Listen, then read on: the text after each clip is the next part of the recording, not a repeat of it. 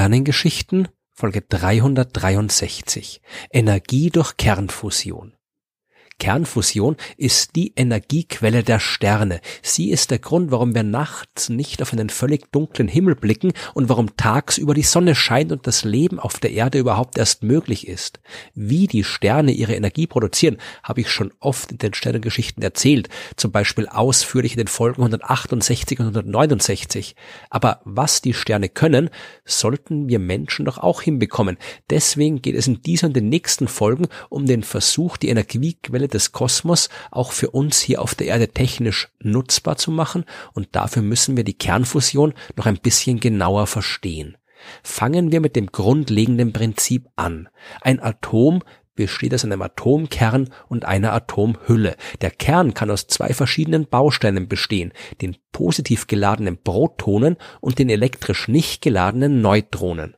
Die Anzahl der Neutronen bestimmt, um welches chemische Element es sich handelt. Wasserstoff hat immer ein Proton, Helium immer zwei Protonen und so weiter durch das ganze Periodensystem der Elemente. Rein theoretisch ist es also ganz einfach, aus einem Element ein anderes zu machen. Man nimmt zum Beispiel zwei Wasserstoffatome, die ja jeweils ein Proton im Kern haben, steckt die zusammen und kriegt ein Heliumatom mit zwei Protonen.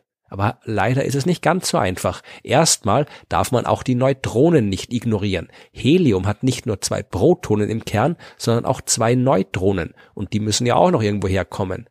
Im Inneren von Sternen geht der Weg daher auch nicht direkt über Wasserstoff zu Helium, sondern es braucht Zwischenschritte. Zwei Wasserstoffatome können zum Beispiel miteinander fusionieren, wobei sich gleichzeitig eines der Protonen in ein Neutron umwandelt. Das, was da entsteht, ist dann immer noch Wasserstoff, aber ein sogenanntes Isotop. In diesem Fall heißt es Deuterium, also ein Wasserstoffatom, das im Kern neben einem Proton jetzt auch noch ein Neutron hat.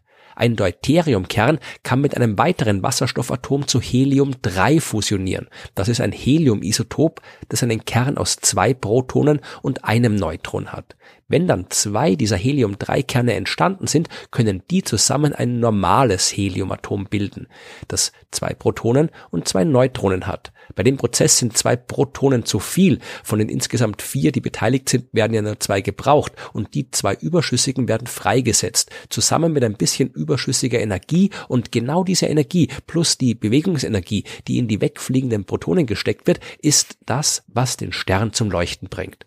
Es bleibt aber die grundlegende Frage, warum wird bei der Fusion von leichten zu schweren Atomen überhaupt Energie frei? Das ist bei genauerer Betrachtung gar nicht mal so einfach zu erklären und hat mit der zweiten Schwierigkeit bei der Kernfusion zu tun. Der Tatsache, dass Atomkerne keine Legosteine sind, die man einfach aneinander stecken kann. Dazu muss man erstmal verstehen, was eigentlich genau dazu führt, dass Atomkerne zusammenhalten. Hier spielen zwei Kräfte eine Rolle. Da ist einmal die elektrostatische Abstoßungskraft, die zwischen den elektrisch positiv geladenen Protonen wirkt. Es ist, wie gesagt, eine abstoßende Kraft. Das heißt, eine Kraft, die dazu führt, dass die Protonen eigentlich nicht zusammenhalten wollen. Genauso wie zwei gleichorientierte Magnete eigentlich nicht zusammen sein wollen. Dann gibt es aber noch eine zweite Kraft, nämlich die sogenannte starke Wechselwirkung oder starke Kernkraft. Das ist die Kraft, durch die die Kernbausteine zusammenhalten wollen. Sie wirkt bei Protonen und Neutronen beziehungsweise bei Nukleonen, wie die beiden Bausteine gemeinschaftlich genannt werden. Die starke Kernkraft lässt also Protonen an Protonen kleben, Neutronen an Neutronen und natürlich und vor allem auch Protonen an Neutronen. Allerdings nur, wenn sich die Nukleonen wirklich sehr, sehr nahe kommen. Erst wenn der Abstand nur noch etwa ein Billiardstel Meter beträgt, kann die starke Kernkraft die elektrostatische Abstoßungskraft überwinden. Jetzt kleben die Nukleonen also zusammen bei unterschiedlichen Atomsorten unterschiedlich viele. Im ganzen Gebilde aus Protonen und Neutronen steckt also Energie. Einmal die Energie, die die einzelnen Teilchen selbst haben, andererseits auch die Energie, die das Ganze drum zusammenhält. Wie stark diese Bindungsenergie ist, hängt von der Größe des Atomkerns ab, also von der Anzahl der Protonen und Neutronen. Schwere Atomkerne mit vielen Protonen erzeugen viel Abstoßungskraft. Das lockert quasi die Bindung der Nukleonen. Atome mit wenig Nukleonen sind auch locker gebunden, denn hier hat nicht jedes Kernteilchen zwingend mehrere Nachbarn, an die es sich binden kann. In einem großen Kern liegen viele Nukleonen mittendrin und haben überall Nachbarteilchen um sich herum. In kleinen Kernen ist das nicht so. Hier sind verhältnismäßig mehr am äußeren Rand des Kerns, wo es weniger Nachbarn gibt. Wenn wir also von den leichten Atomen zu schwereren Atomen gehen, wird die Bindung im Kern zuerst immer stärker, bis sie bei Kernen mit ca. 60 Protonen im Kern, das ist bei so Nickel- und Eisenatomen der Fall, bis sie dort am stärksten wird. Dann aber werden die Kerne zu groß, die Protonen stoßen sich immer stärker ab und die Bindung wird immer wieder lockerer. Die Bindungsenergie, die pro einzelnem Kernteilchen eines Atomkerns zu dessen Bindung beigetragen werden muss, die steigt also von leichten zu schweren Atomkernen zuerst immer weiter an, bis sie bei Eisen- und Nickelatomen ein Maximum erreicht und dann wieder geringer wird. Das Konzept der Bindungsenergie ist zentral, wenn man verstehen will, wieso man durch die Fusion zweier leichter Atomkerne zu einem schweren Kern Energie gewinnen kann. Es ist daher vielleicht ganz gut, wenn wir uns dazu zuerst mal eine andere Art der Bindung anschauen. Wir Menschen, wir sind ja gewissermaßen an die Erde gebunden. Die hält uns mit ihrer Gravitationskraft fest, genauso wie die starke Kernkraft die Nukleonen festhält. Wir können uns von der Bindung zur Erde lösen, müssen uns dafür aber quasi auslösen. Wir müssen uns anstrengen. Wir müssen eine Energieschuld begleichen. Und zwar umso mehr, je weiter wir ihrem Einfluss entkommen wollen. Und das kann eben durchaus anstrengend sein. Wie alle wissen, die zum Beispiel schon mal bei einem Umzug geholfen und eine Waschmaschine in den fünften Stock getragen haben. Wenn sich dann herausstellt, dass die Waschmaschine gar nicht dorthin soll, dann hat man ein Problem beziehungsweise hat vor allem die Person ein Problem, die einem zuvor gesagt hat, man soll das schwere Drum da drauf tragen. Aber wenn die Waschmaschine wieder runter muss, also wieder stärker an die Erde gebunden werden soll, dann müssen wir quasi eine neue Energieschuld von der Erde aufnehmen. Und die Energie, die dabei frei wird, die kann man gut beobachten. Das kann man leicht sehen, indem man die Waschmaschine einfach direkt aus dem fünften Stock auf die Straße wirft. Man kann der frei werdenden Energie dann wunderbar zusehen, wie sie die Waschmaschine in ihre Einzelteile zerlegt. Oder anders gesagt, wie die kinetische Energie, also die Bewegungsenergie, bei immer stärkerer Bindung an den Erdboden immer mehr wird und sich am Ende in Deformationsenergie umwandelt und freigesetzt wird. Aber auch wenn man nett ist und die Waschmaschine vorsichtig wieder fünf Stockwerke nach unten trägt, wird Energie frei. Das merkt man daran, dass man anfängt zu schwitzen und dabei Wärmeenergie freigibt. Man wärmt durch die Reibung zwischen den Füßen und dem Boden das Treppenhaus ein bisschen. Die Muskeln, die zum Einsatz kommen, geben Energie ab und so weiter.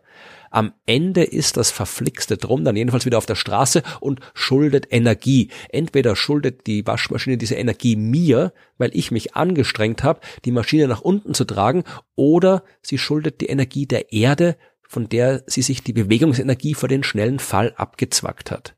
Die Energie, mit der es jetzt an dem Boden gebunden ist, ja, und auf jeden Fall dauerhaft, denn ich trage das Ding sicher nirgendwo mehr hin, die Energie, mit der es nun an dem Boden gebunden ist, ist also eigentlich eine negative Energie. Was man sich auch andersherum gut vorstellen kann. Die Bindungsenergie ist die Energie, die notwendig ist, um die Maschine aus ihrer Bindung mit der Erde wieder zu lösen. Eine Energie, die man erst hineinstecken muss, damit das Ding sich überhaupt rührt. Bei den Nukleonen die in einem Atomkern gebunden sind, ist es genauso. Ihre Bindungsenergie ist die Energie, die man in den Atomkern hineinstecken muss, wenn man ihn wieder in seine Einzelteile zerlegen und die Nukleonen voneinander trennen will. Die Energie also, die man erstmal investieren muss, damit sich die Kernteilchen überhaupt bewegen können. Je stärker die Nukleonen aneinander gebunden sind, desto negativer ist diese Energie. Wenn ich jetzt also zwei Atome mit einer geringen Bindungsenergie habe, sind das zwei Atome, in deren Kerne ich nur wenig Energie stecken muss, um die Nukleonen voneinander zu trennen. Diese Atome zwinge ich jetzt, sich miteinander zu verbinden und einen größeren Kern zu bilden, der eine höhere Bindungsenergie hat, also einen Kern, in den ich sehr viel mehr Energie stecken muss, um ihn wieder zerlegen zu können. Der stärker gebundene Kern muss dafür aber erstmal ein bisschen Energie abgeben, damit sein Energiedefizit groß genug ist. Probieren wir noch den letzten Vergleich. Man kann sich einen Atomkern wie ein Loch im Boden vorstellen, in dem die Nukleonen liegen. Wenn ich sie da rausholen will, muss ich Energie aufwenden und zwar umso mehr, je tiefer das Loch ist. Atomkerne, die nur schwach aneinander gebunden sind, liegen in einem flachen Loch. Die Nukleonen in einem stark gebundenen Kern, die liegen in einem tiefen Loch. Wenn ich zwei leichte Kerne fusionieren will, muss ich aus einem flachen Loch ein tiefes Loch machen. Dabei muss ich die Erde von unten rausbuddeln und nach draußen werfen. Die rausgeworfene Erde entspricht einer gewissen Energie. Von je weiter unten ich sie nach oben werfe, desto mehr Energie steckt in ihrer Bewegung. Beim Graben eines tiefen Lochs wird also Energie frei und es ist genau die Energie, die in der nun stärkeren Bindung der Nukleonen steckt. Die jetzt größere Energie, die ich aufwenden muss, wenn ich sie aus ihrem tieferen Loch wieder rausholen will. Ich habe vorhin übrigens auch erwähnt, dass die ganz schweren Atome mit mehr als 60 Protonen auch wieder weniger Bindungsenergie pro Nukleon haben als die leichteren. Und auch hier funktioniert das Prinzip der Energiefreisetzung nur genau andersherum.